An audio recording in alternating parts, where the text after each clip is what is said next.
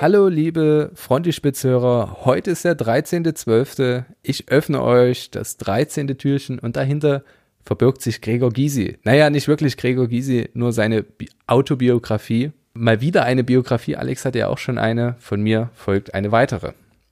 Gregor Gysi gilt wohl den meisten Deutschen als die Lichtgestalt der linken Politik. Auf ihn können sich faktisch alle einigen. Häufig erfolgt aber noch die Ergänzung, er sei in der falschen Partei, um ihn zu unterstützen. Dass eine so rhetorisch starke, charismatische Persönlichkeit ihre Autobiografie noch als aktiver Politiker veröffentlicht, ist eine Seltenheit. Dass diese dann auch noch so lesenswert und mehr als Selbstbeweihräucherung ist, dann eine angenehme Überraschung. Aber zum Buch selbst zurück. Bei seinen Wurzeln, Wurzeln ansetzend die er selbst gar nicht zurecht kannte, bis eine Verwandte ihm ihre Nachforschungen zur Familie zukommen ließ, erzählt er über seine Jugend in der DDR als Sohn eines angesehenen Politikers der DDR, der es selbst bis ins Ministeramt schaffte, seine ersten Schritte als Anwalt und Politiker. Später werden die Ausführungen immer häufiger auf politische Chroniken und Einschätzungen dazu reduziert. Es folgen Erzählungen über Treffen mit Politikern anderer Länder oder gesellschaftlich relevanten Größen. Die letzten 100 Seiten sind aus meiner Sicht der schwächste Part des Buches.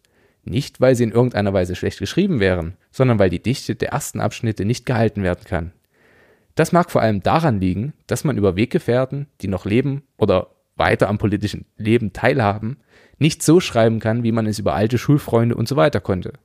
Das soll allerdings meine euphorische Ansicht zu diesem Buch nicht schmälern. Gregor Gysis Blick auf die DDR ist der stärkste Teil des Buches. Warum?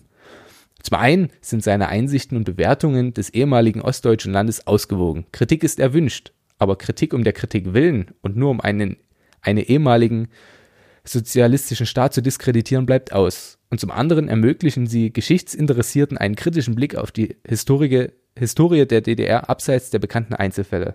Hierbei sei allerdings erwähnt, dass auch ein kritischer Blick auf Gysi als Erzähler notwendig ist, um ihn bei aller Sympathie nicht als letzten Wahrheitsträger aufzunehmen. Gerade wenn es um die Entscheidungen der vergangenen Jahre der Linken, PD, der PDS und oder die letzten Tage der SED geht, in der Gysi eine bedeutsame Rolle spielte, ist er als Akteur womöglich nicht ganz unbefangen. Zum anderen sind seine Anekdoten unendlich aufschlussreich und humorvoll.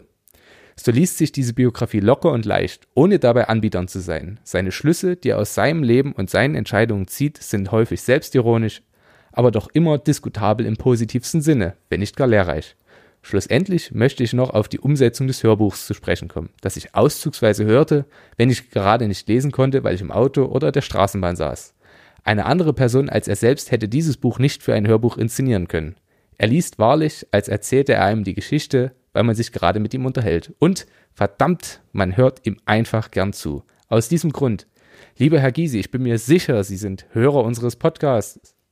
Noch sind Sie im politischen Geschäft aktiv. Wenn Sie eines Tages mit 80 oder 90 in Rente gehen, schreiben Sie bitte Ihre letzten Gedanken zu den vergangenen Entwicklungen auf. Passend zu dem Titel Ihrer ersten Biografie befinde ich, eine Biografie ist zu wenig. Und damit wünsche ich euch noch einen schönen 13. Dezember.